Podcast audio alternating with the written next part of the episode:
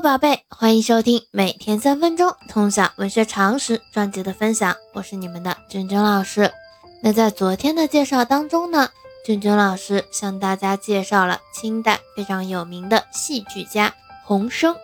洪升所作的《长生殿》，歌颂了唐玄宗与杨玉环的忠贞爱情，同时又暴露出他们腐朽生活给社会带来的灾难，场面壮丽，词曲优美。曾经轰动一时。那我们今天呢，要向大家介绍的是孔尚任。那我们现在就开始今天的分享吧。孔尚任，字季崇，聘之，号东堂、学堂，别号暗堂，自称云亭山人，山东曲阜人。孔子六十四代孙，清初诗人、戏曲作家。他继承了儒家的思想传统与学术。自幼即留意礼乐兵农等学问，还考证过乐律，为以后的戏曲创作打下了音乐知识基础。世人将他与《长生殿》的作者洪升并论，称为南洪北孔，也就是我们昨天介绍的洪升。今天向大家介绍的是孔尚任。孔尚任的《桃花扇》传奇剧最为著名，其内容宏富，蕴含深刻。他与顾彩合作的《小呼雷传奇》也是颇具传奇色彩的历史剧，《大呼雷杂剧》也是他的作品。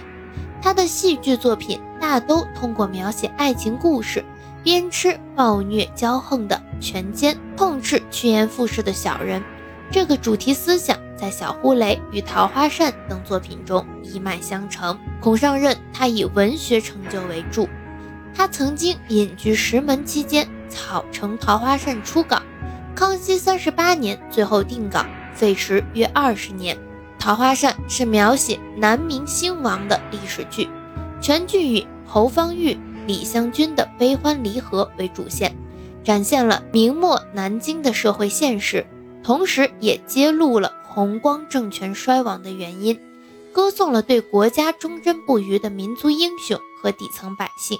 展现了明朝遗民的亡国之痛，既是哀悼南明之亡的一曲挽歌，又是包含强烈民族情绪、抒发爱国思想的一曲颂歌，也是他假借幽梦衣冠，总结历史经验教训，探索人生理想的沉痛反思。艺术上，作者塑造了独具特色的人物形象，积累了塑造历史人物形象的实践经验。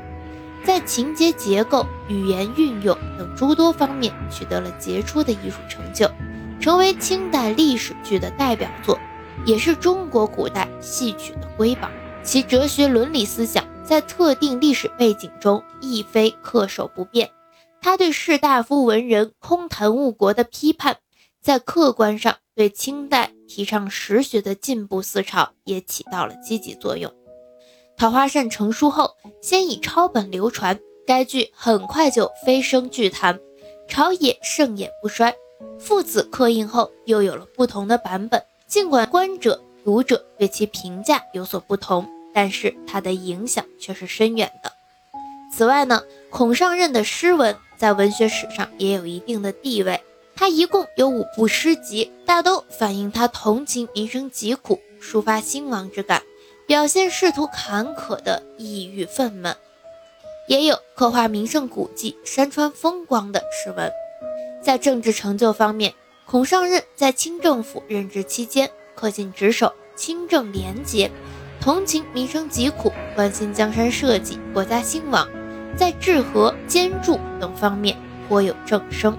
那我们今天的介绍就到这里，喜欢咱们节目的，长期关注我的喜马拉雅号。我们明天见。